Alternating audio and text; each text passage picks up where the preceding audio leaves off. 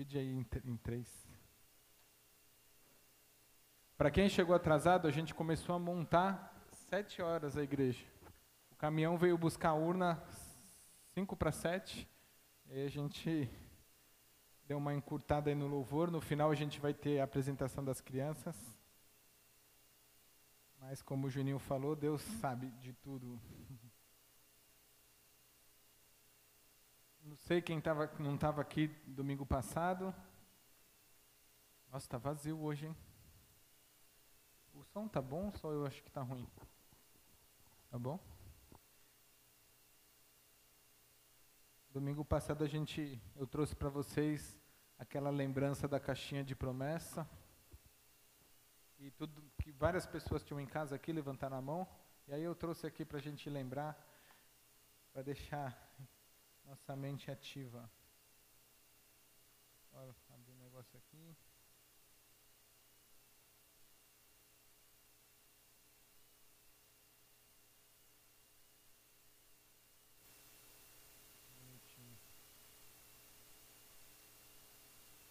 Certo? Hoje sobrou? Todo mundo pegou? Os dois lá atrás também? Norberto? Pegou sua promessa, Norberto? Ah, tá.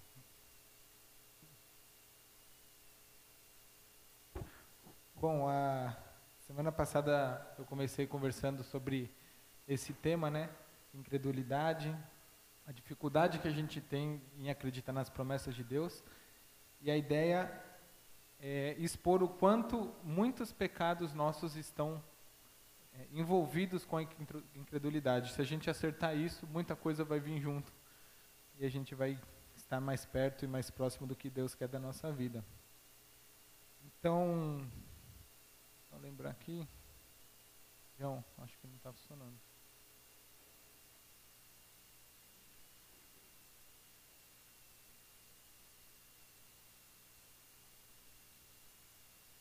o relógio aqui, a última vez tomei bronca.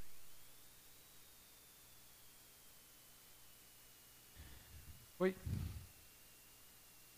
Bom, e a gente começou falando sobre o texto de Hebreus, toda a trajetória do povo no Egito, todas as vezes que o povo, mesmo Deus mostrando várias coisas, foi incrédulo, não acreditou, né? toda qualquer provação que vinha, mostrava que na verdade não estava com o coração em Deus. E aí a gente primeiro falou mal deles pra caramba e depois eu falei que a gente é igualzinho, até um pouquinho pior. Essa foi a ideia. E situações onde o povo colocou Deus na parede falando assim: "Ei, Deus, me tirou do Egito para eu morrer aqui? Me tirou do Egito que eu comia melão da hora para eu vir aqui comer esse negócio ruim?" E foi agora? E aí a gente estudando o texto de Hebreus, lá capítulo 3, a gente viu esse texto aqui como um texto que eu coloquei para trazer essa ideia da incredulidade, né? Eu coloquei numa outra versão aqui porque fala de um jeito mais, mais claro para a gente entender. Vamos ler para a gente se situar, por favor? Um, dois, três.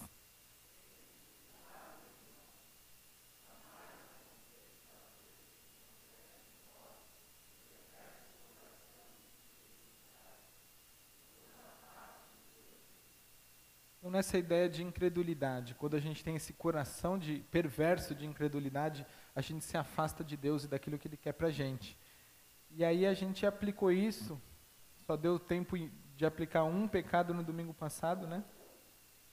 É, que era o orgulho, né? Quando a gente tem essa essa certeza de que a gente controla a nossa vida, de tudo que a gente faz, se a gente se a gente pode comprar alguma coisa, é porque a gente pode, pelo nosso dinheiro, né, e todas as outras coisas que a gente falou.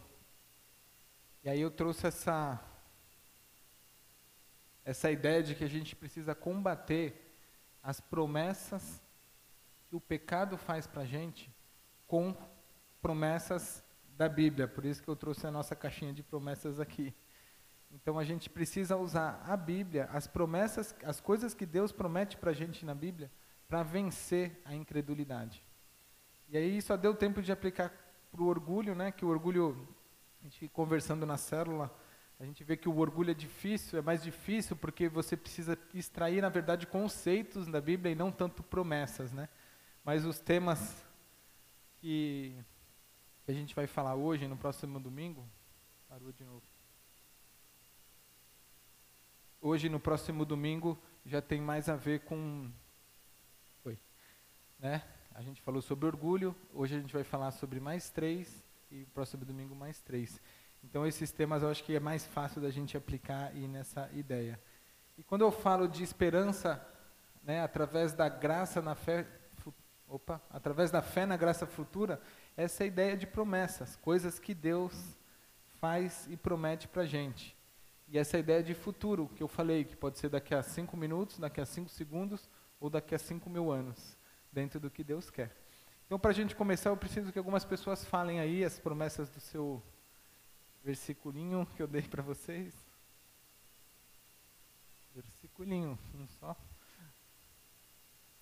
Falei. Opa. Abre aqui o Marcos. Abre o sem fio, por favor.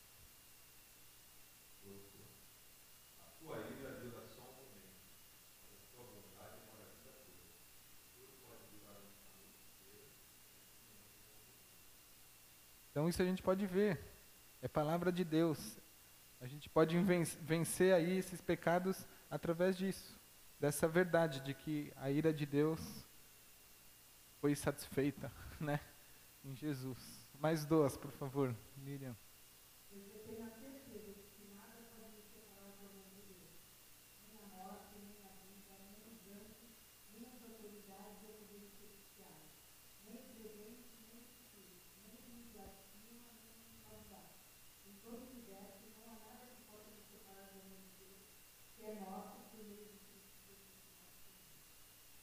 Promessa de Deus nunca vai se separar da gente. Mais uma aí, só para finalizar. Lembrem disso. Eu estou com vocês todos os dias, até o fim dos tempos. Mateus 5, Oi? Deixa para depois. e aí, Rosane? Bom, gente, então a ideia dessas promessas e outras centenas de promessas que tem na Bíblia justamente para a gente se garantir né, e para a gente é, sustentar a nossa fé hoje no presente. São coisas do futuro ou do nosso presente recente, nosso futuro recente, mas para sustentar a nossa fé nisso daí. E a gente falou, como falei, né, essa ideia do fogo com fogo, de todo pecado traz para nós uma promessa. Então, quando a gente pensa em pecar ou quando a gente peca, é porque o pecado traz uma promessa. Então, se a gente quer fazer uma coisa e peca, é porque a gente acha que através disso a gente vai conseguir. E a ideia de fogo com fogo é que através dessas promessas, essas aí e muitas outras, a gente consegue combater as promessas do pecado. E aí, como eu falei, a gente aplicou aí o primeiro domingo de orgulho, essa ideia de que a gente tudo pode em Deus, mas o que a gente costuma fazer é risca em Deus e sempre fala que tudo pode, né? Falamos desses três temas aqui no texto de Jeremias: sabedoria, força e riqueza. Né? E falamos também dessa diferença, que tem aquele orgulho que todo mundo enche o peito para falar, mas também tem um orgulho daquela pessoa quietinha, né? que é a questão da autopiedade. Então a gente viu que também é algo que, que soa como uma coisa quietinha, abnegadora, mas é algo que revela, na verdade, o, o, a vanglória que a gente quer ter no final da história, né? E aí pensamos nisso daqui, eu não sei na sua célula, mas na nossa célula deu bastante assunto, né? De ver o quão sutil a gente é arrastado para esse estilo de vida de orgulho, né? Então essa ideia, você confia na sua sabedoria, você acha que as coisas são pela sua força. Então, primeiro, sabedoria, segundo, força. E o terceiro, riquezas. Você acha que o seu dinheiro que traz a segurança, não tenho dinheiro para comprar alguma coisa, mas pelo menos isso compra, eu não sei, mas eu compro a sabedoria através do meu dinheiro.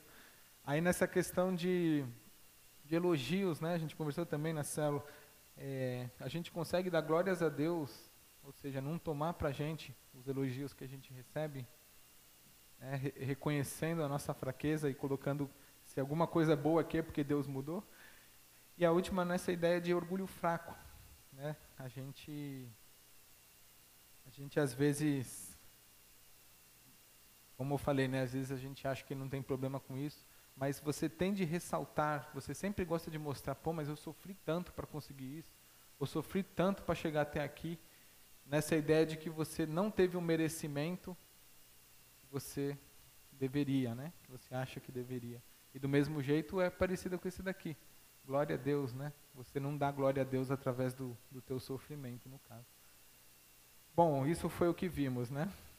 O vídeo agora, João. Essa semana, é, eu não sei se todos souberam, mas o, o irmão André, idealizador do Portas Abertas, faleceu, né?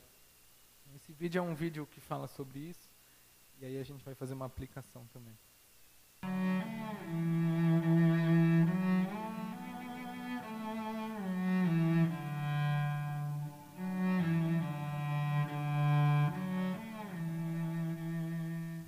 Você acabou seu disfarce agora. Não poderá contrabandear mais. Isso é o que você pensa. Oh! Eu me apressei na minha conclusão, não é? Sim. Na sua primeira viagem, você chegou até a fronteira. Foi aí quando você orou e disse: Deus permita que aqueles guardas fiquem cegos. É isso? Isso é o que nós chamamos de oração do contrabandista. Senhor Jesus, quando estiveste na terra, fizeste olhos cegos enxergarem. Agora, eu rogo, faça olhos que vêm ficarem cegos. Mas precisa fazer isso agora. E se ele não fizer na hora, então já era. Eu não conseguiria enganar um guarda da fronteira. Imagina a cena. Eu chego lá, estaciono meu carro e desço para mostrar meus documentos. Em algumas situações, os guardas faziam a busca por quatro horas. Dois guardas na frente do carro, dois atrás, dois embaixo e dois simplesmente parados observando as minhas expressões faciais, para ver se eu estava ficando nervoso. O que você faria? E eles não acharam as Bíblias em todo esse tempo? Não, eu nunca perdi uma Bíblia em 20 anos.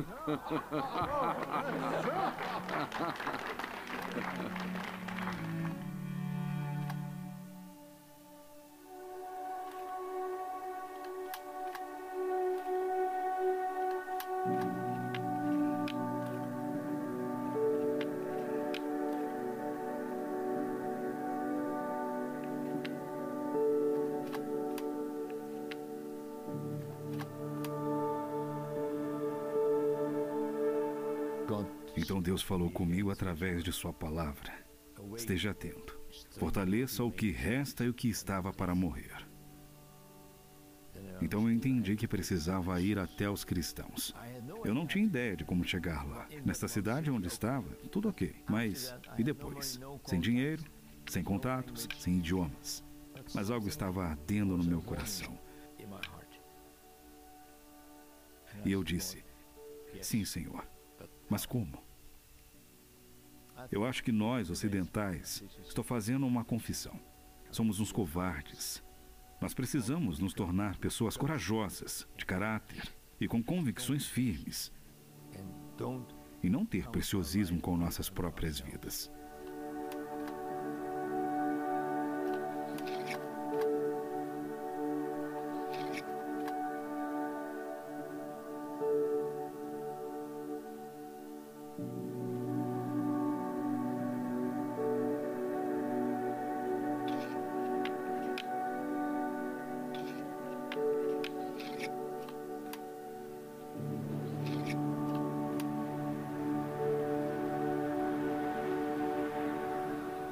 Nós decidimos seguir em frente em obediência a Deus. E era uma ação muito ousada e muito grande para acontecer em uma única noite.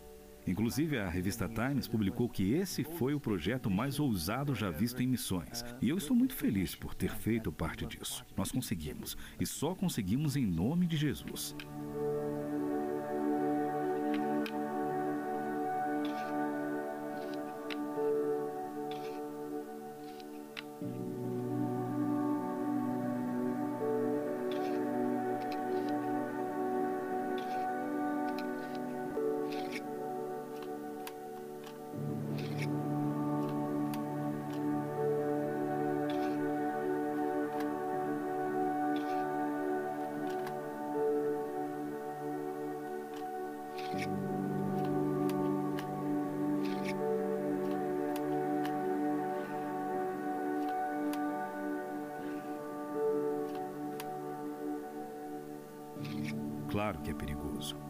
Mas é muito mais perigoso se nós não fizermos. Não diga, se cuide. Diga, corra riscos. Irmão André.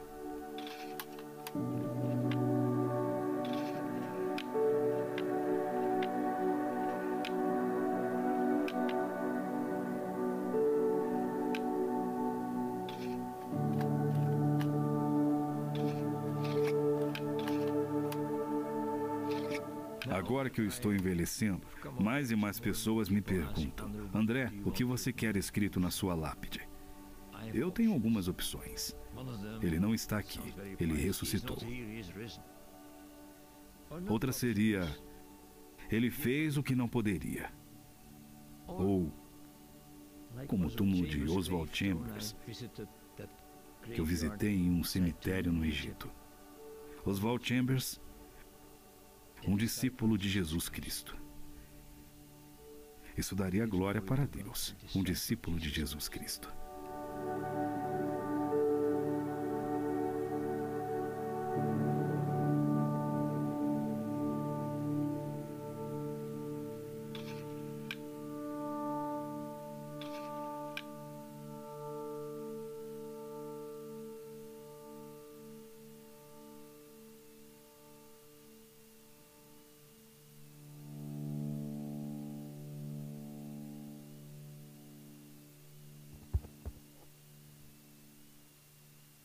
Pois é.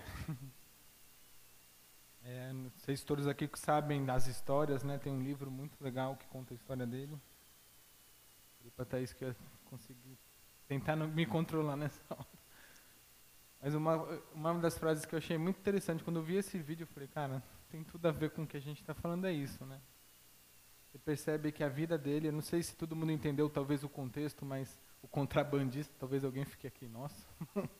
mas ele levava Bíblias no seu fusquinha lá e contrabandeava Bíblias, porque ele entendeu, lendo, fazendo a sua devocional ali, que Deus falou claramente com ele. E se a gente vê todo o trabalho do Portas Abertas, todo o trabalho na Jordânia que a gente vê lá, influenciado, o Homero trabalhou oito anos no Portas Abertas. Né, e eu achei que essa frase que ele falou tem tudo a ver. Se a gente se apoia nisso, se apoia nesse cuidado, que Deus, com a certeza, não achando que Deus vai cuidar, mas se apoiando nessa verdade, a gente vai conseguir vencer a incredulidade.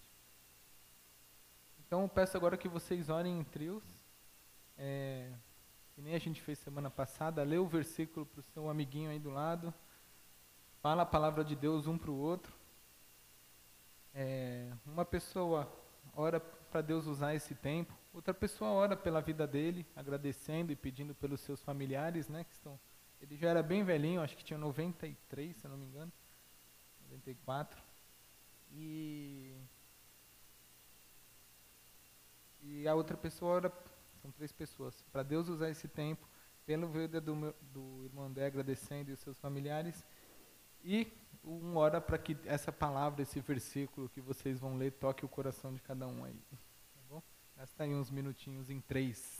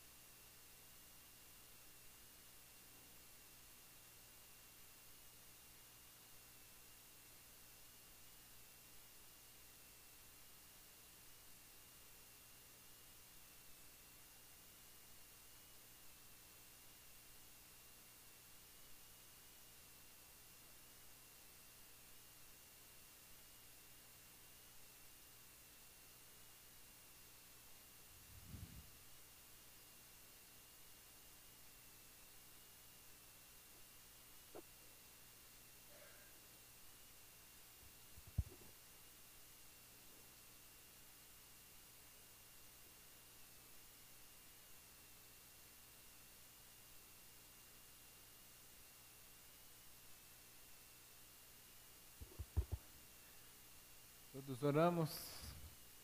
Tem um ali ainda.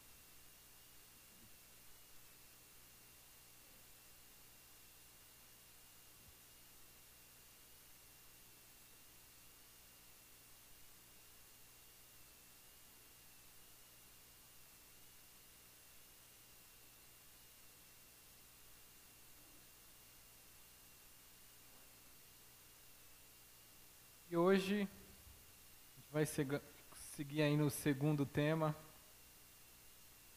Ficou claro aqui, mas risca Deus da jogada e coloca eu no controle, né? Essa é uma palavra muito famosa hoje em dia, né? Ansiedade. Mas a gente não vai falar muito nessa parte aí e por esse lado aí, a gente vai falar da ansiedade como essa esse desejo de, de estar no controle das coisas, né? Mas quando a gente pensa nessa palavra, a gente já pensa aqui no dicionário, essa, tanto nessa parte de um desejo intenso e impetuoso, impaciências, é, avidez, então essa ideia de você estar tá ansioso para fazer alguma coisa, mas também essa parte do desconforto físico e psíquico, agonia, aflição, angústia, ausência de tranquilidade, medo, receio e a parte aí da psicologia que fala que a condição emocional de sofrimento, definida pela expectativa de ser algo inesperado e perigoso aconteça, de que algo inesperado e perigoso aconteça, de qual o indivíduo se sente indefeso. Mas não vamos nos ater aqui às definições, mas a ideia é daquela questão de preocupação, de você ocupar a sua mente com uma coisa que ainda não aconteceu. Essa é a ideia da, da ansiedade.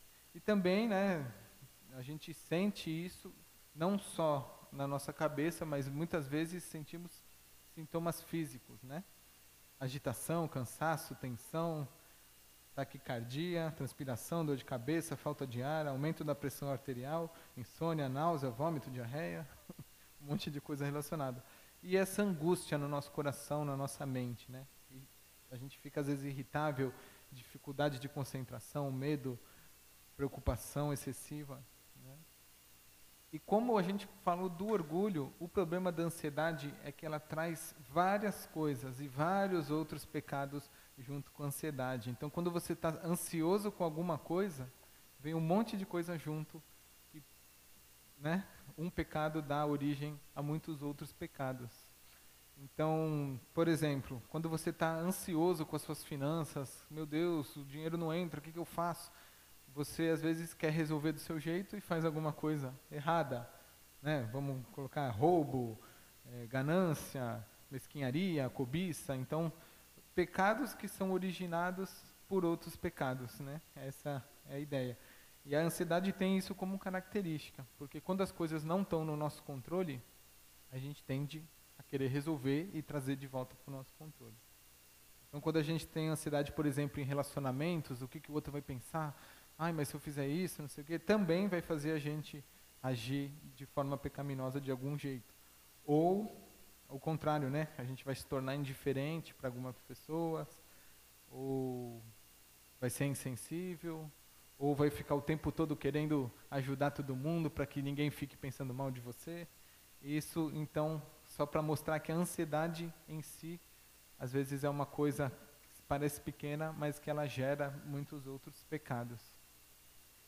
E sem contar em outros pecados, né? Mentira, ferir, até o suicídio mesmo, por conta das coisas não estarem dentro da, do controle, né?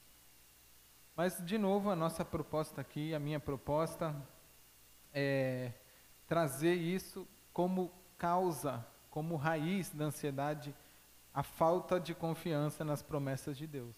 E aí a minha ideia é a gente perceber que se a gente alinhar isso, na verdade, a raiz da ansiedade também é a incredulidade, né? Abrem suas abram suas Bíblias, por favor. Quem não trouxe de papel, senta com o amiguinho do lado. Em Mateus 6, de 25 a 34, a gente vai dar uma passada rápida. Mateus 6, de 25 a 34. Eu vou lendo aqui, vocês vão me ajudando para a gente poder compreender. Então Jesus aqui está lá no Sermão do Monte, Mateus 6, 25 a 34. 6, 25 a 34. 6, 25 a 34.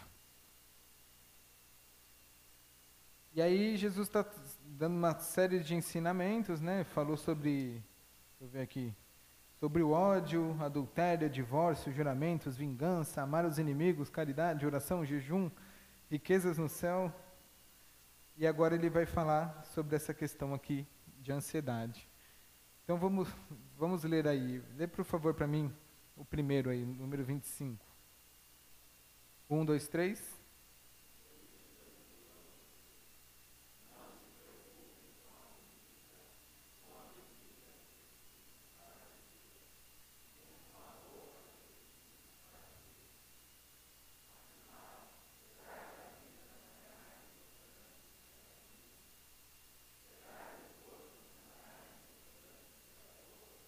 Deixa que eu continuo. Vejam os passarinhos que voam pelo céu. Eles não semeiam, não colhem, nem guardam comida em depósitos. No entanto, o Pai de vocês que está no céu dá de comer a eles. Será que vocês não valem muito mais do que esses passarinhos? E nenhum de vocês pode incumpridar sua vida, por mais que se preocupe com isso. Vocês,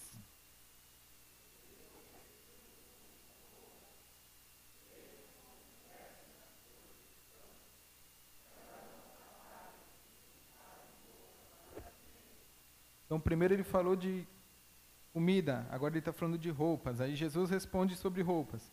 Eu afirmo a vocês que nem mesmo Salomão, sendo tão rico, usavam roupas tão bonitas como essas flores. É Deus quem veste a erva do campo, que hoje dá flor e amanhã desaparece queimada no fogo. Então, é claro que, eu coloquei aqui, é claro que ele vestirá também vocês que têm essa fé tão pequena. Então ele está falando sobre o quê? Fé e incredulidade, mais uma vez aqui. Então, esse texto aqui, né, que é esse que eu acabei de ler, fala isso. Se ele faz isso, por que, que ele não vai fazer com vocês? Né? E, e aí, continuem para mim, no 31.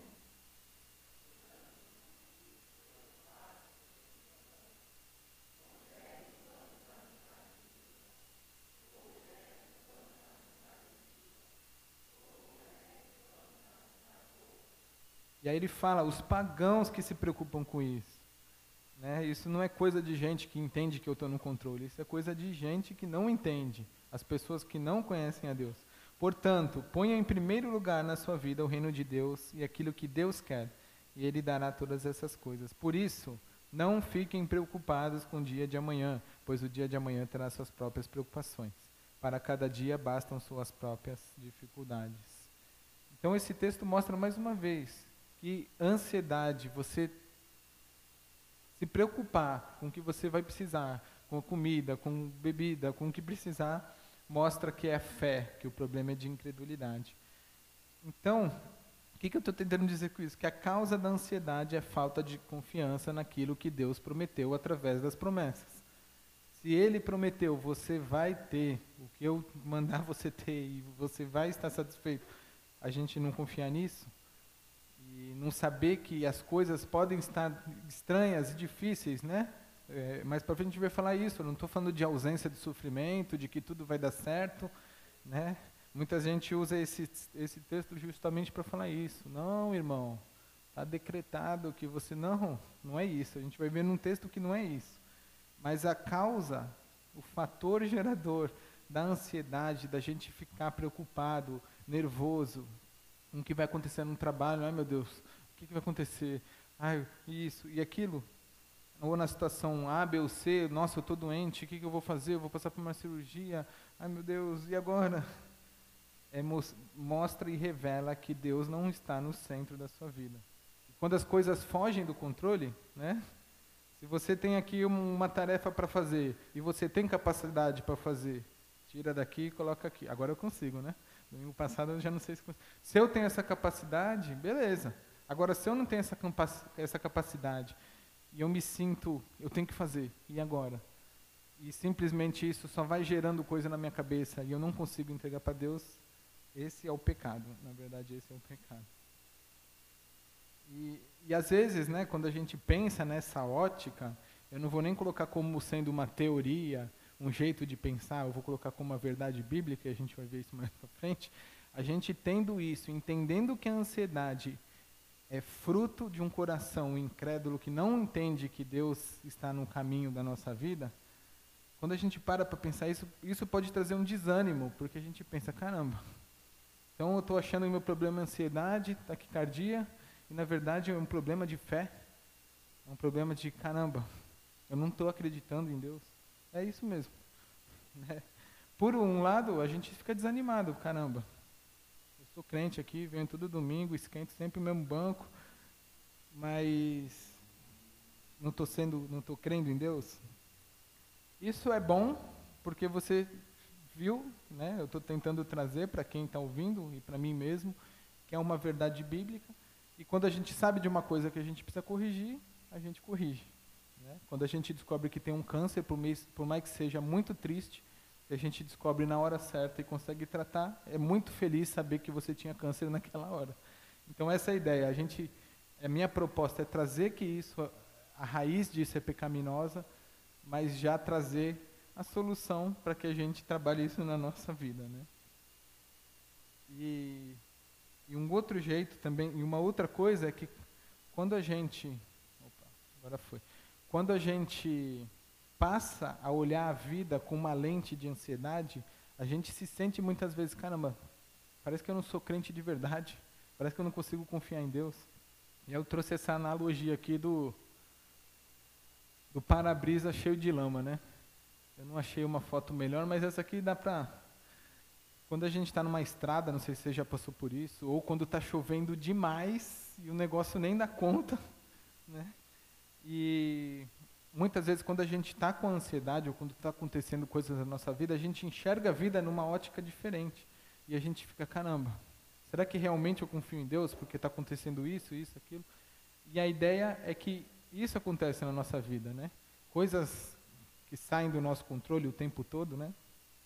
E graças a Deus por isso, senão a gente ia, não ia ganhar confiança nele, se tudo fosse no nosso braço.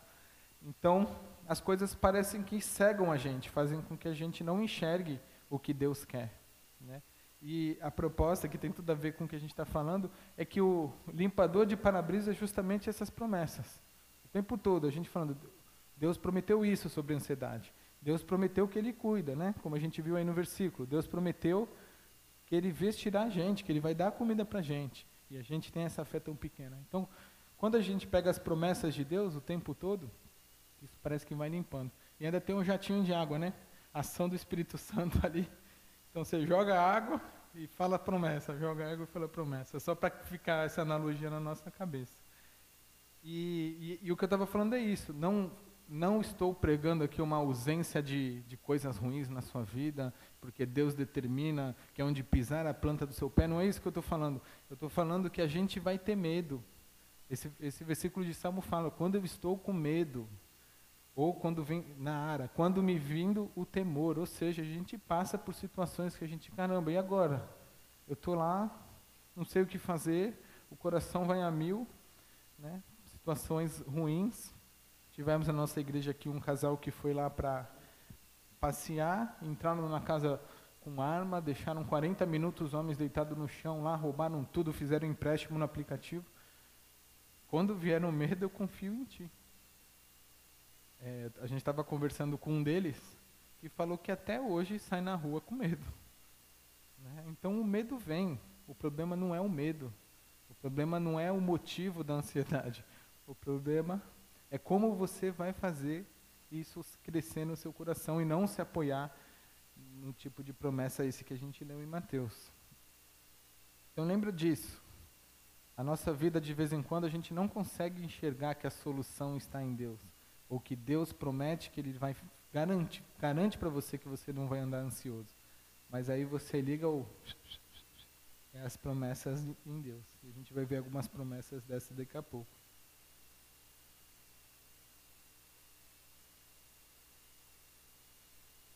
E por outro lado, né, é, temos ouvido muito de ansiedade. Uma vez a gente, eu trouxe aqui Salmo 23, né, que é um, uma das promessas contra a ansiedade. E é uma coisa que, assim, é muito colocado, ansiedade, ansiedade. Eu não estou falando, é, não estou trazendo ao mérito se isso tem que ser tratado, se é psicólogo, se é psiquiatra. Eu estou trazendo ao mérito que a Bíblia tem resposta para isso. Né? Mas, às vezes, você precisa enxergar o momento. Uma pessoa uma vez falou para mim, eu comecei a anotar os momentos em que eu me senti ansioso e por que eu me senti ansioso. E aí ele começou a fazer esse mapa e chegou à conclusão nas, nos motivos que ele ficava, que ele saía da linha, né? Mas, deu calor agora, hein? Mas é isso daí. Então, eu queria agora que vocês tentassem achar nessas promessinhas que vocês receberam. Alguém está sem aí? Alguém chegou depois? Tentem achar promessas dessas, acho que pegou. Promessas que Deus faz que não deveria ficar ansioso, que a gente não deveria ficar ansioso se acreditasse nessa promessa. Daqui a pouco eu vou dar cola, mas leio vocês aí, vê se vocês acham um. Se alguém achou, uma, duas. Então vamos lá. Promessas de Deus para vencer a incredulidade causada. Vê se está aqui, Marcos.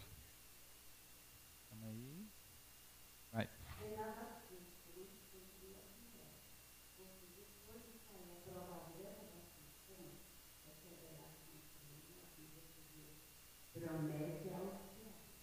Perfeito. Então Tiago está falando: feliz aquele que passa por aflições. E se ele passar e ser fiel, Deus Deus promete uma vida para ele.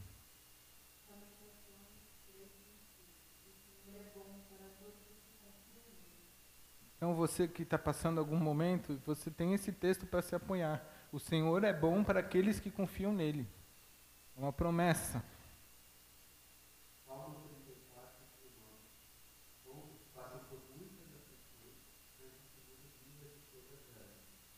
Aí, ó.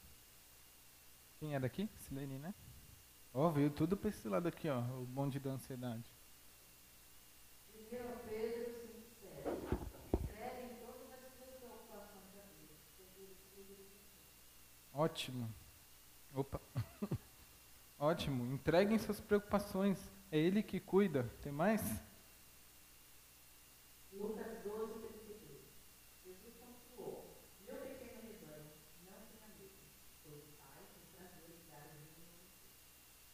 Não tenham medo. O último aqui. o Pedrinho veio premiado de novo, hein?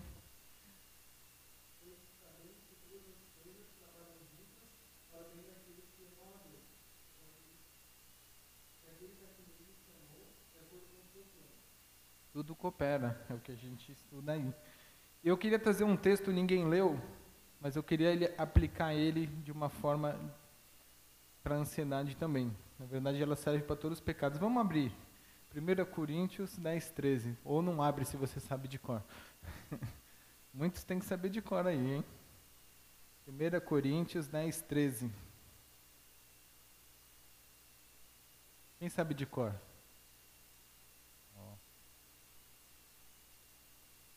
É. Vamos ler todo mundo? Calma aí, tem Bíblias girando.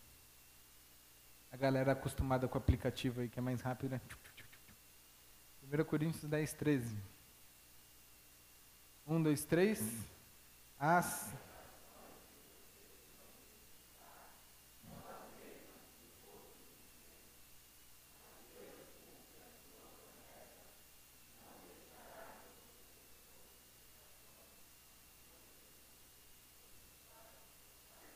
Quando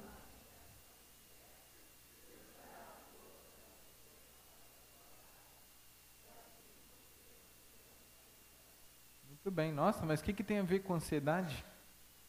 Essa é a minha proposta. Quando a gente tem um motivo para ficar ansioso, isso é uma tentação. A dona Milda, eu acho, leu o texto de 1 Pedro, falando de que se na provação a gente continuar fiel, ele promete uma vida para a gente. Oi? Ah. E então esse texto de, que fala que se você vai enfrentar tentações e Deus cumpre sua promessa, você nunca vai ser tentado maior do que você tem capacidade de, de suportar. Então encare você na sua vida ansiosa que a ansiedade é tentação que você consegue suportar. Na hora que começar, você consegue, né? E claro, se apoia nessa promessa. Eu consigo, não porque eu consigo, mas porque Deus promete que Ele vai me dar forças na medida, né? Falei em outra tradução, na medida que a gente precisar para suportar a tentação.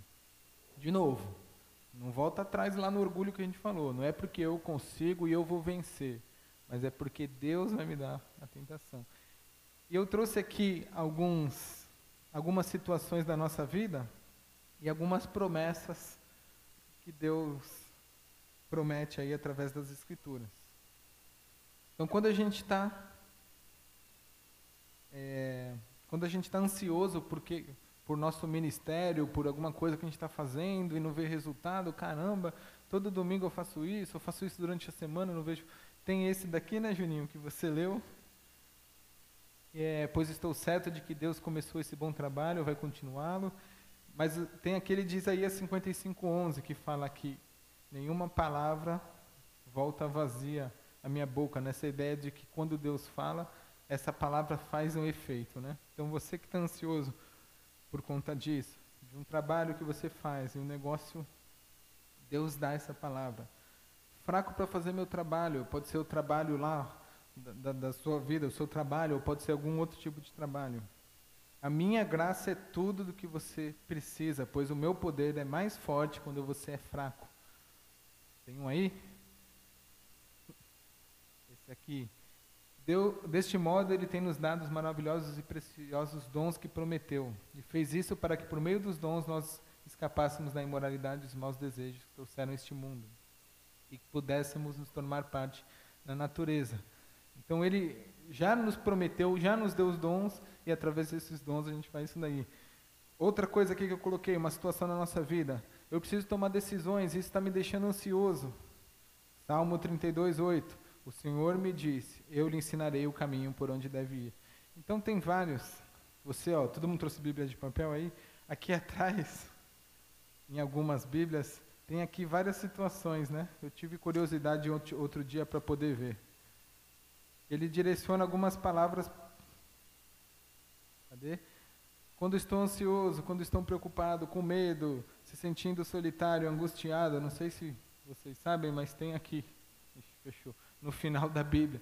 Então, a nossa proposta aqui é trazer, pro, trazer promessas para que a gente encare os nossos pecados da vida, né? Doença, por exemplo. Os bons também passam por aflições, mas o Senhor nos, os livra, que alguém leu aí. Esse daqui eu li hoje. Quando você está envelhecendo e vendo que, caramba, eu não consigo mais fazer o que eu conseguia. Eu não tenho mais um raciocínio tão rápido, um reflexo tão rápido. Essa é muito legal. Isaías 46, 4. E quando ficarem velhos, eu serei o mesmo Deus, cuidarei de vocês quando tiverem cabelos brancos. E os cri... eu os criei e os carregarei. Eu os criei e os carregarei. Eu os ajudarei e salvarei. Tem uma promessa para os velhinhos aí. Deus cuida até o final. E uma outra legal aqui, quando a gente naufragar na nossa fé, quando a gente vê que a gente, caramba, além da, da dica ali do, do limpa-vidro, é o de Filipenses aqui do Juninho. Eu estou certo que Deus começou este bom trabalho. Então, Deus sabe que você passa por momentos ruins e, e Ele sabe disso. Em Hebreus também.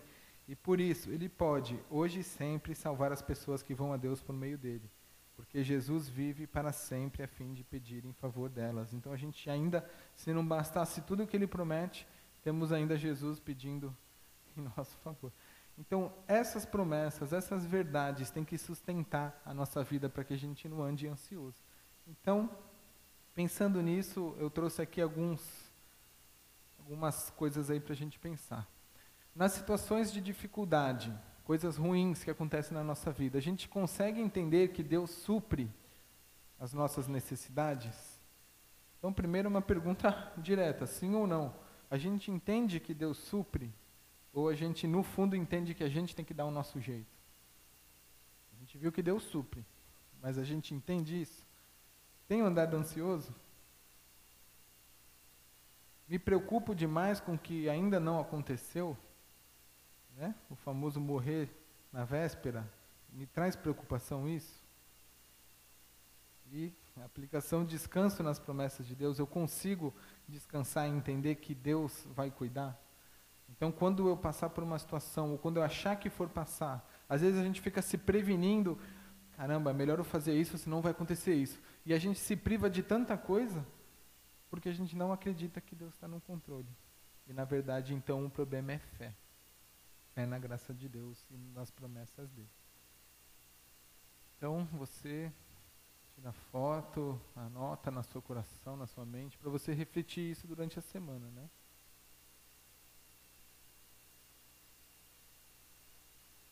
E agora a gente vai falar aqui de um outro tema que é a vergonha. Deixa eu ver aqui. Vergonha inapropriada. Esse foi difícil de eu fazer o slogan aqui, mas vocês vão entender. Na verdade, quando a gente tem essa vergonha aqui, que a gente vai entender o que, que é, a gente tira a honra que a gente quer dar para Deus, que a gente deveria dar para Deus, porque a gente quer dar para os outros. Por isso que a gente sente esse tipo de vergonha. E esse aqui a gente vai correr rapidinho aqui para a gente não Assim, são três tipos de vergonha que a gente pode sentir. Uma delas é a culpa. Então você fez alguma coisa e está se sentindo culpado por isso. Por enquanto não sei se essa coisa é pecado ou não, mas se sente culpado. Aí tem a moça aqui socando pelas costas. Imperfeição, pensa num, num atleta que, sei lá, treinou pra caramba, é o melhor do Brasil, aí chega lá nas Olimpíadas, fica muito longe porque tem gente muito melhor do que ele. Então você, por ser imperfeito, por às vezes não conseguir atingir o que você esperava, você se sente envergonhado. Caramba, eu saí do meu país, fui lá e passei um papelão lá no, no outro país. essa foto é muito legal, né? A inconveniência, né? Você faz, o cara foi tirar foto de um vaso no museu e bateu no outro. Pessoas do meu estilo faz bastante isso aí. Então, inconveniência, essa ideia de você fez uma coisa, uma inconveniência, e isso traz para você vergonha, você se sente envergonhado. Só que a gente vai ver que existe, de acordo com a Bíblia, alguns textos-chave aí, vergonhas inapropriadas, ou seja, vergonhas que você não pode sentir, porque se você está sentindo, você está pecando, e vergonhas apropriadas. E são vergonhas que a Bíblia apoia que você tem que sentir esse tipo de vergonha. Né? Então, basicamente, a vergonha inapropriada é quando a gente sente, quando a gente não tem razão para sentir. Ou seja, é alguma coisa que não desonra a Deus. É alguma coisa que a gente faz e não desonra a Deus. Então a gente não deveria sentir esse tipo de vergonha.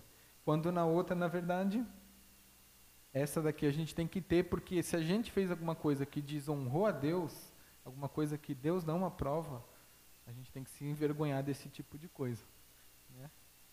É só um conceito, um jeito de analisar, não é nada bíblico, não existe lá do grego vergonha inapropriada nem vergonha apropriada. Mas é um jeito da gente aplicar e ver textos onde mostra esses dois tipos de vergonha. Então, por favor, 2 Timóteo 1,8. Ia ler, mas como eu falei para vocês trazerem Bíblia de papel, vocês vão abrir. Ó, tem gente com celular na mão, hein? ah, eu devia ter falado para trazer um caderninho para anotar também. 2 Timóteo 1,8. Vamos ler esse aqui que é legal. Podem ler? Todos juntos? Todo mundo abriu? 2 Timóteo 1,8. Portanto,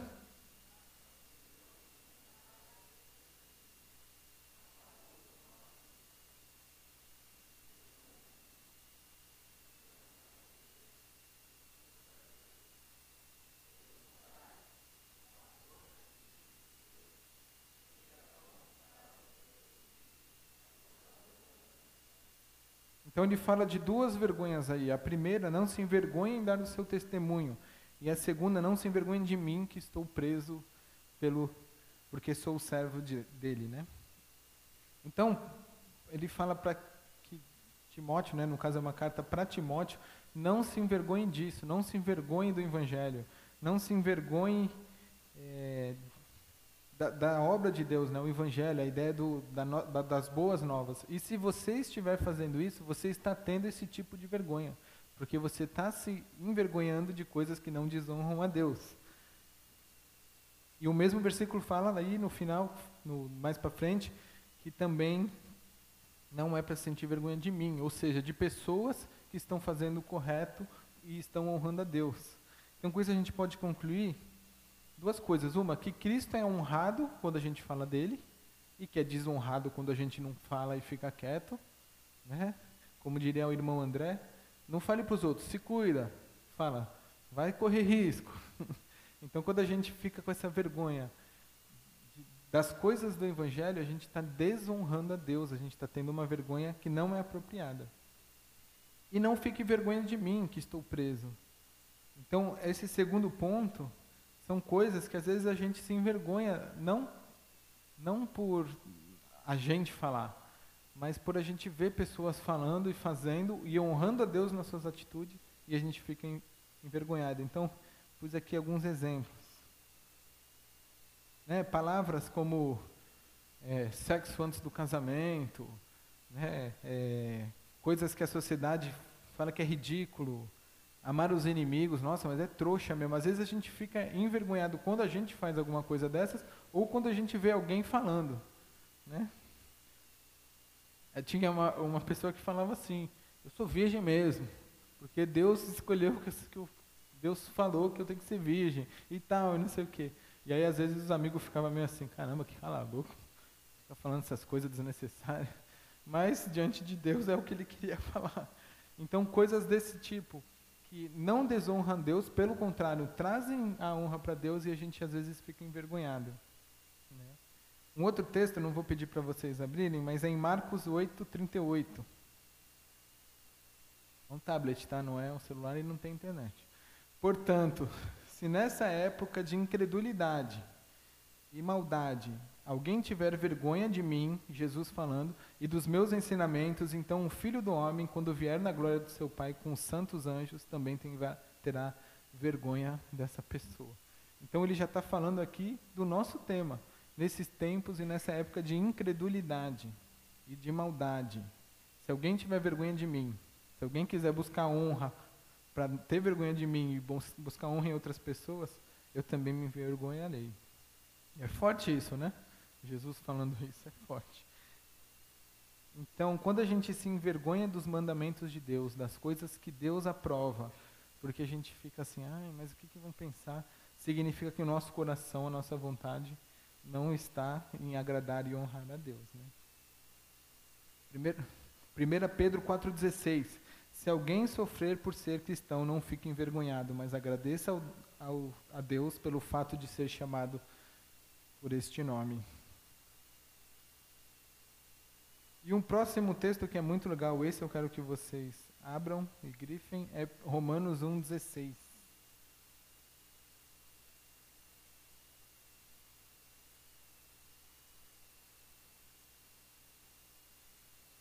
Romanos 1,16. Uma pessoa lê em voz alta, uma pessoa de um bom timbre.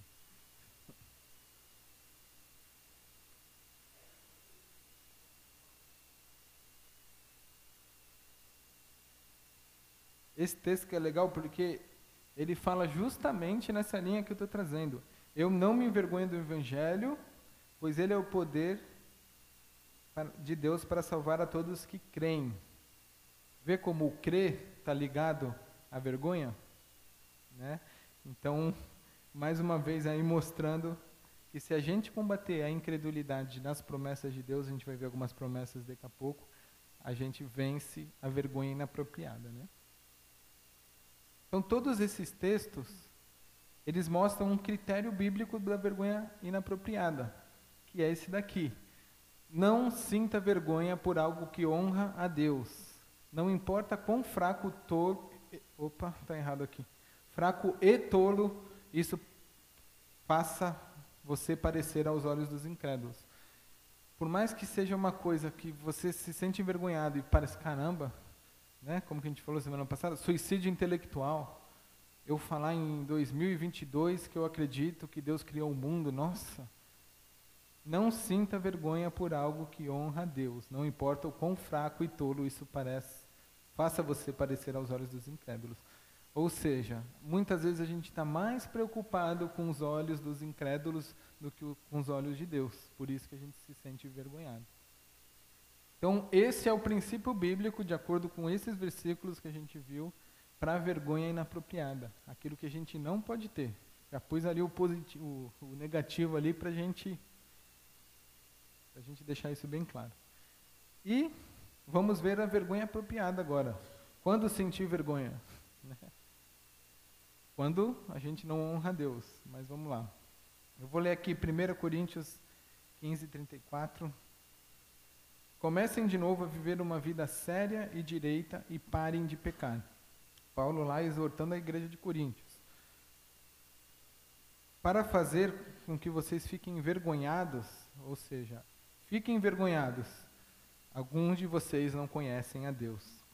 Então, esse texto mostra que o pecado dessas pessoas, aquelas coisas que elas estavam fazendo e mostrando e demonstrando com isso que elas não conheciam a Deus, tinha que ser motivo de vergonha.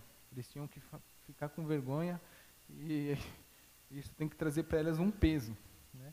E a mesma igreja, mais para frente, Paulo fala: que vergonha! Será que você, entre vocês não existe alguém com bastante sabedoria para, que, para resolver uma questão entre irmãos?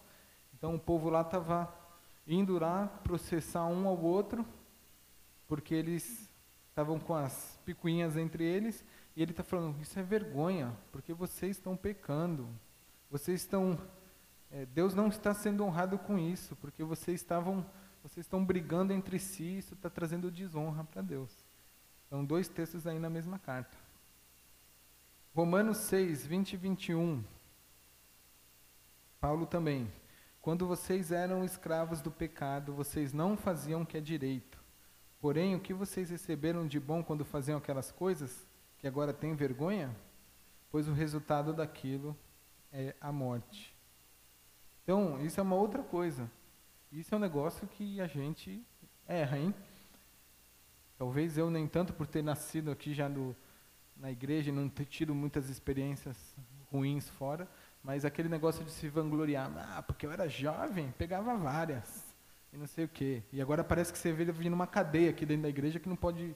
Né? Então, esse tipo de coisa, de acordo com esse texto de Romanos, a gente tem que ter vergonha. É claro, Cristo morreu, toda a culpa foi embora, mas é algo que não tem que trazer para a gente. Né? A gente tem que ficar envergonhado por coisas que a gente fazia quando a gente não conhecia Cristo. Né? Ou coisas até hoje, coisas, pecados até às vezes que a gente confessa, mas a gente faz, fala com um ar de, de, de tipo assim, não, fiz mesmo, mas tá bom, já pedi perdão, tá tudo certo. Né? E de novo, a vergonha tem que estar, tem que, a, a nossa vida tem que trazer honra para Deus. Se a gente está sentindo vergonha por coisas que não é para sentir, é porque a gente está colocando pessoas no lugar de Deus. E se a gente está sentindo a vergonha, ok, que é para sentir, é porque a gente está colocando Deus no lugar correto. Né? Então essa questão de honra tem tudo a ver. Mas beleza. Ah, princípio bíblico que a gente extraiu para a vergonha apropriada é o contrário da outra. Então sinta vergonha por ter uma participação em qualquer coisa que desonra a Deus. Não importa o quão forte, sábio ou certo isso faça você parecer aos olhos dos homens. Então você sinta vergonha se você faz coisas ou fez coisas que desonra a Deus. Você tem que se sentir envergonhado por isso. Mas de que maneira a gente consegue usar as promessas de Deus, aquilo que Deus promete nas Escrituras, para poder combater isso? Né? Eu trouxe aqui dois exemplos. Um, o exemplo da prostituta, em Lucas 7, onde ela chegou, foi na casa do, de um fariseu Com certeza ela ficou envergonhada, porque esse tipo de pessoa era muito mal visto, então todo mundo ficou olhando, o que, que essa louca está fazendo aqui? E ela foi, clamou aos pés de Jesus, chorando, com certeza sentiu vergonha, porque ela estava lá, todo mundo olhando, aí a gente vê nos filmes, né, que ele fica, sei lá o que eles falavam. Então estava todo mundo comentando, e ela lá, e ela chorando, e Jesus falou o que para ela? Seus pecados estão perdoados. Simples. E aí os, os convidados começaram a murmurar de novo. E aí, mais uma vez, Jesus falou: A sua fé te salvou. Vai seguir em paz. E agora? O que ela tinha que fazer? Né? Ela podia acreditar, continuar acreditando nos olhares dessas pessoas e se sair envergonhada lá, ou ela poderia acreditar nessa promessa que Jesus tinha acabado de, de lançar para ela: seus pecados estão perdoados. Vai, tchau. E, e ela poderia entender através disso que ela foi perdoada e que já era e que não existe mais condenação e que a partir daqui tudo se fez novo. Né? Então, é um, desse, é um exemplo que a gente pode enxergar isso, essa questão da vergonha. Né?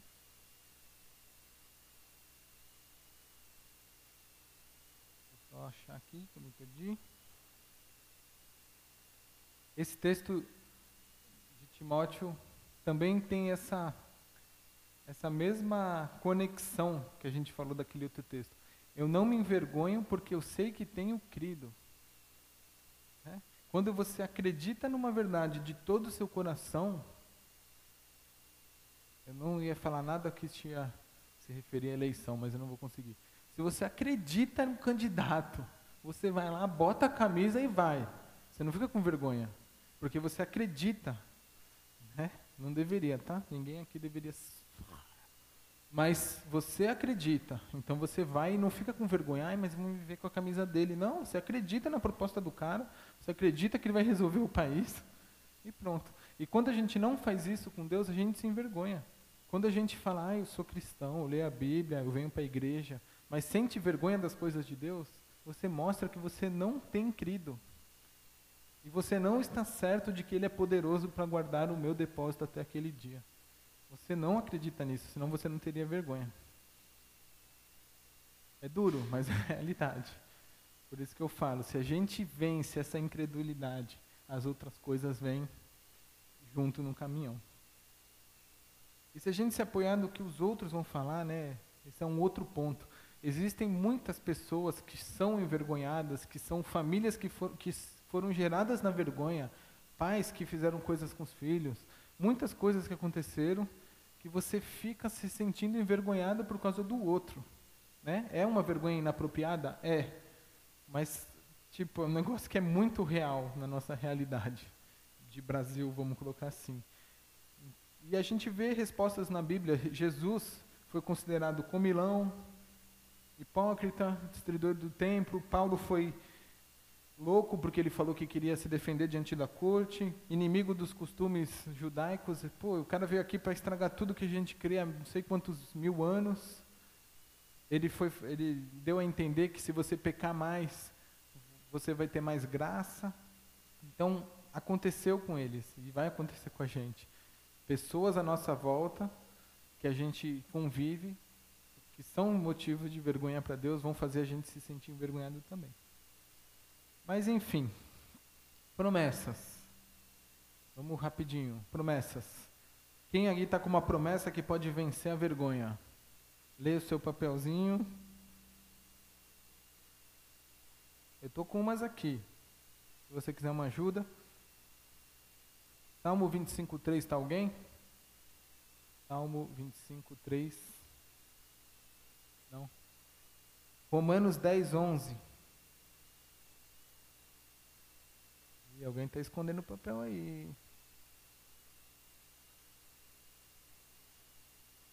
Primeiro é João 1, 9. Se alguém não está com papel, fala em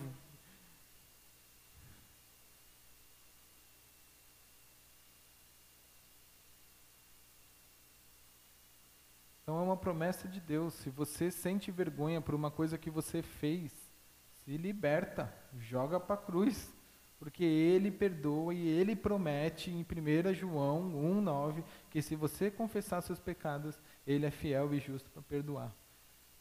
Tem outro aqui de pecado. Alguém está com 10, Atos 10, 43?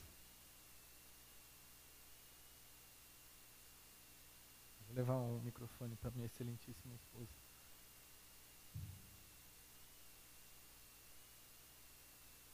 Ela sentiu vergonha de mim inapropriada.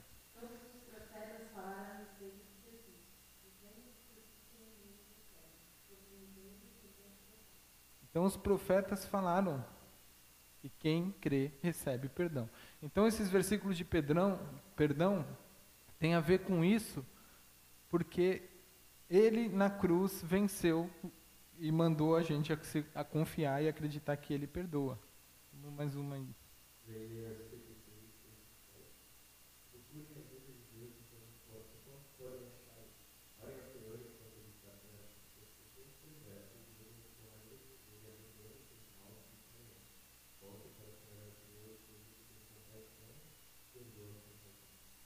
Então, mais um de perdão aí, falando que Deus nos perdoa. E por que perdão, né? Estou falando de vergonha, mas por que perdão, perdão, perdão? Por que isso? Se a gente está sentindo vergonha de uma coisa que desonra a Deus, a gente tem que pedir perdão, acabou, joga na cruz. É o que a gente vê. Então, para a gente refletir, vamos pensar: será que realmente a gente crê que o Evangelho é o poder de Deus para a salvação, como a gente viu aqui em 1 Timóteo? Do seu coração, você acredita nisso no fundo do seu coração? Isso está no seu coração, é uma verdade que você acredita? Ou você vai para a igreja, senta, ora, louva a Deus, lê a Bíblia? Isso é uma verdade no seu coração? Primeiro. Segundo, esses versículos que a gente leu, a gente confia nisso, a gente confia que 1 João 9 fala que se a gente confessar, ele vai libertar a gente. A gente confia, isso é verdade no nosso coração. E a gente tem vergonha inapropriada sobre as coisas de Deus, no sentido de coisas que às vezes a gente se envergonha, ou a gente fica com medo de, de ser mal visto se for falar de Deus na empresa. Ai, mas vão me compreender mal. Não, porque ali é um ambiente profissional. Às vezes a gente dá desculpas para se apoiar no nosso pecado, né? Então pense aí mais uma vez. Quem quiser pode tirar o celular agora. Não vê nada, só tira foto. E Deus nos ajude, né? A vencer isso daí. E por último, para você que já está impaciente, tudo no tempo de Deus. A gente tem essa mania, volto. A gente tem essa mania de cortar. Tudo no tempo de Deus? Não, é tudo no meu tempo. Eu que planejo a minha vida. Né? Tem vários versículos. Um monte de gente tirando foto. Tem vários versículos que, que mostram isso. E mais uma vez, a gente traz a impaciência como a raiz na incredulidade. Se você está sendo impaciente, é porque você não acredita que Deus tem o tempo certo para as coisas na sua vida. E esse vai ser rapidinho, mas vai ser muito bom para a gente refletir. Então, quando a gente começa a se, tornar impaciente, a gente está falando para Deus em outras palavras. Deus, você não sabe o que você está fazendo com a minha vida. Eu sou melhor do que o Senhor, para decidir as coisas na minha vida e então você tá o teu cronômetro, o teu relógio está atrasado. O meu está girando num tempo, o teu está girando no outro. Na verdade é isso que você está falando. E um, um jeito, uma definição, na verdade, o contrário, né?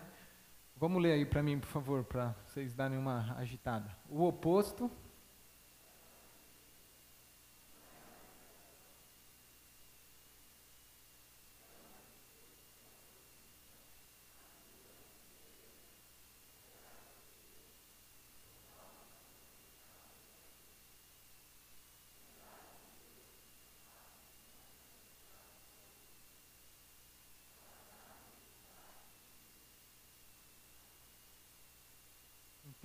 o oposto não é tipo assim, falar assim, não, tá bom, né? Não deu certo, Deus, Deus está aí, né? Comandando e quebrar os ombros assim e ir andando. Não, na verdade é você entender de maneira profunda madura e serena que eu vou esperar no local que Deus quer, do jeito que Deus quer, no passo que Deus quer, e isso vai ser na obediência.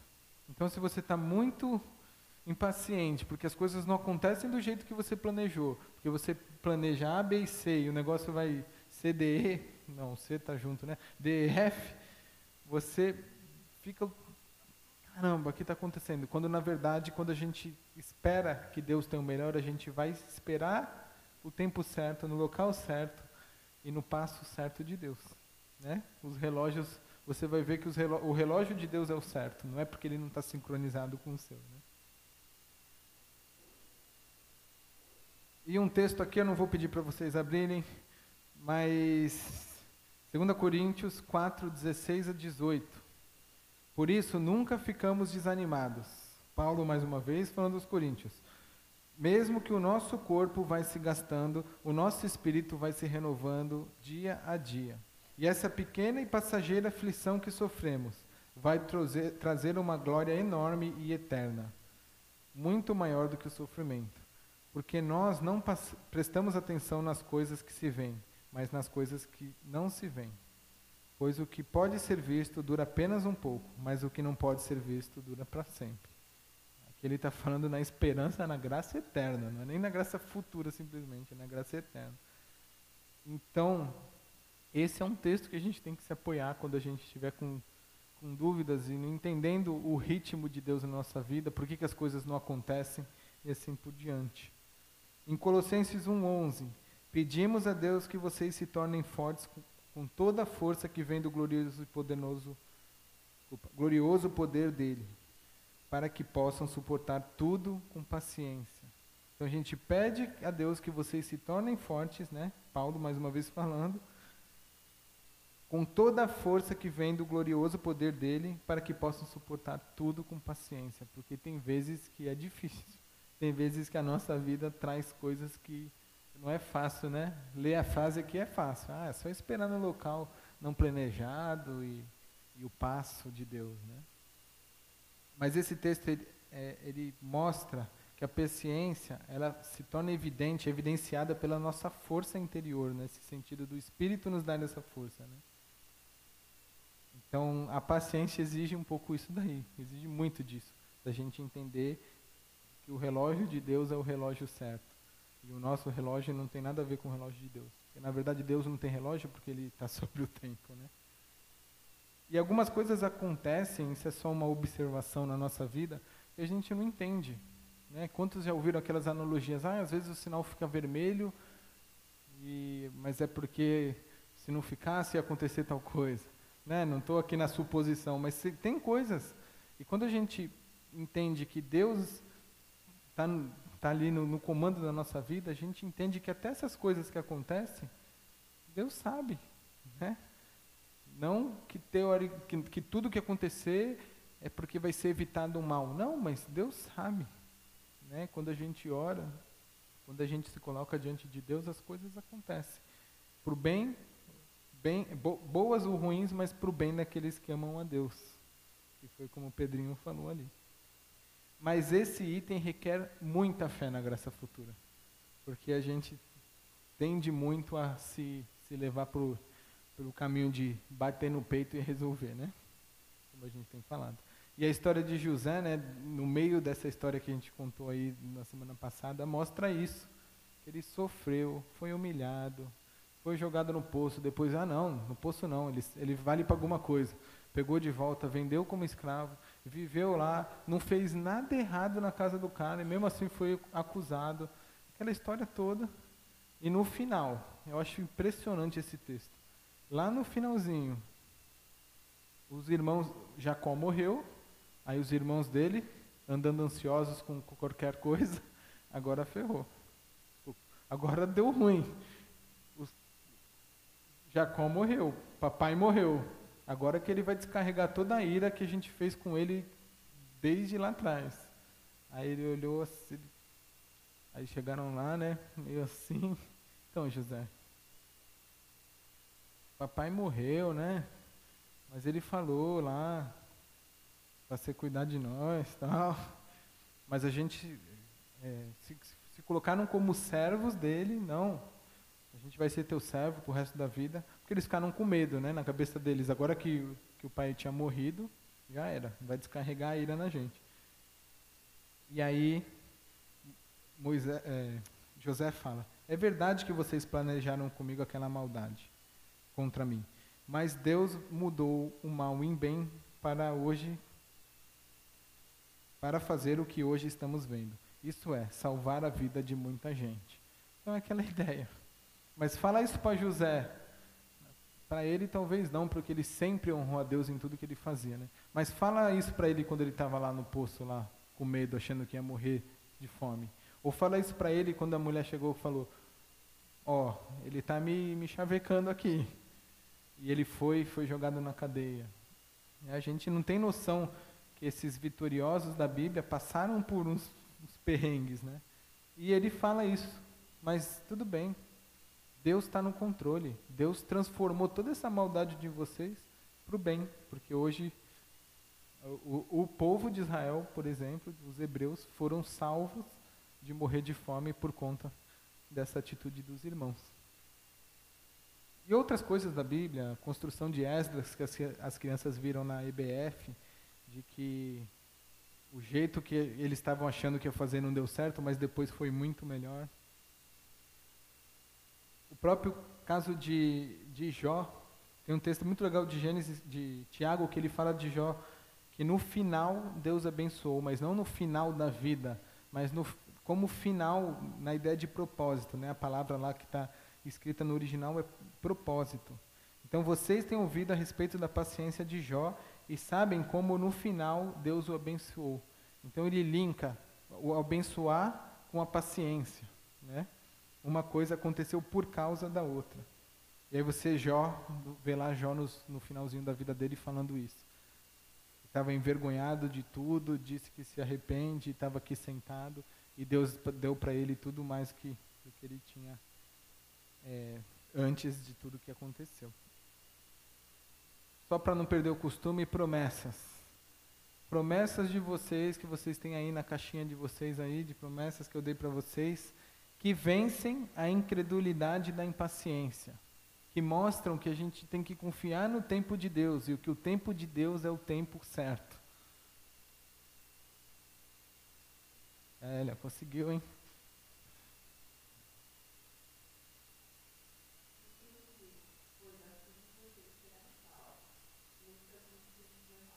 Fica firme.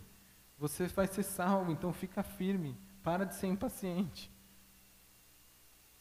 William. Romanos 8, 1. Diante de tudo isso, o que mais podemos dizer? Que Deus está do nosso lado. Quem poderá nos vencer? Ninguém. Isso aí. Se Deus é por nós, quem será contra?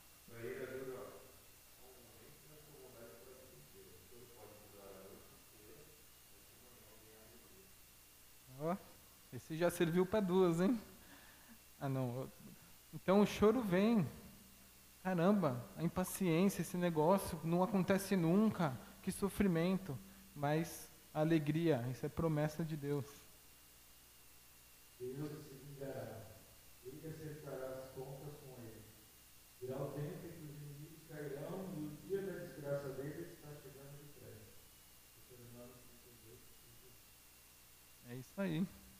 Às vezes a gente fica impaciente porque, caramba, o que está acontecendo? Só dá coisa errada. Né? Para onde o país está indo? E as, e as, coisas não se resolvem. Né? E a gente esquece, e a gente acha que até para isso a gente é autossuficiente. Né? Então, para a gente pensar, a última. Como você reage quando as coisas fogem do seu plano, dos seus planos? Como que você reage a isso? Qual que é a sua reação? Você fica nervoso, você explode.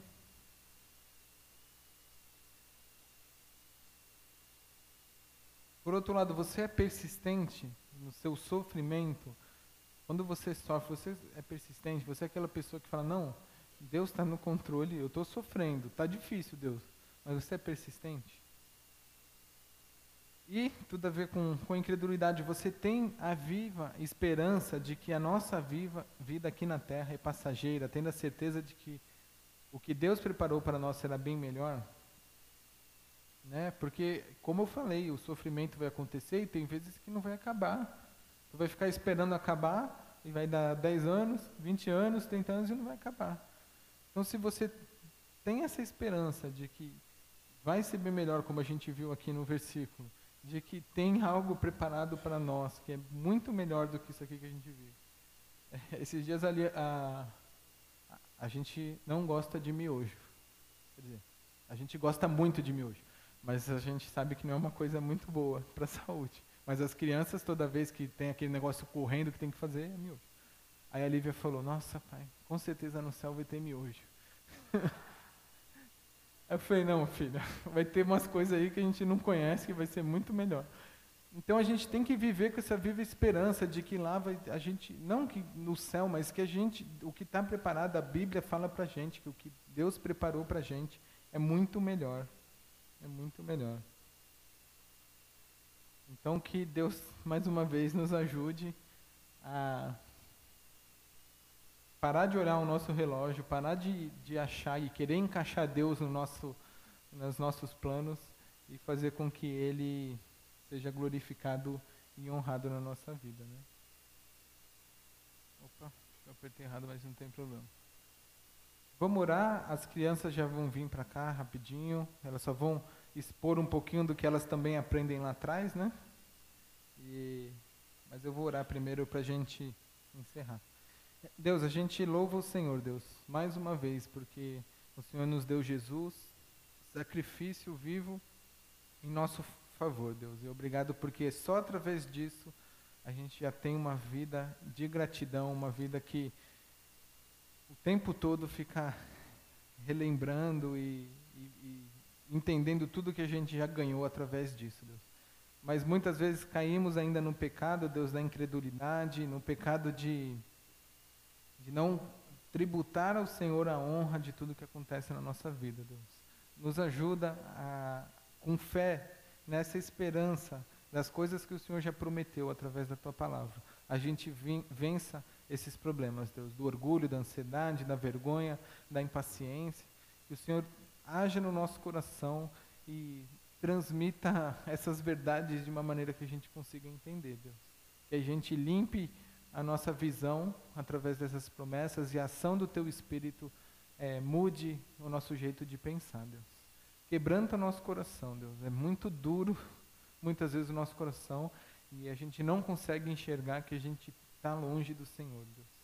Tira da gente qualquer impressão falsa de que a gente está bem, de que a gente está tudo lindo e maravilhoso, mas coloca no nosso coração essa vontade de quebrar essa incredulidade que muitas vezes atrapalha o nosso relacionamento contigo. E usa, por favor, a vida da, da nossa igreja, das células, para tratarem isso no nosso coração, Deus. Para que a gente se pareça mais com o Senhor, que a gente viva mais perto de Ti e que nesse mundo, Deus, a gente larga essa vergonha e espalhe essa boa nova e esse evangelho para todas as pessoas. É o que a gente te pede em nome de Jesus. Amém.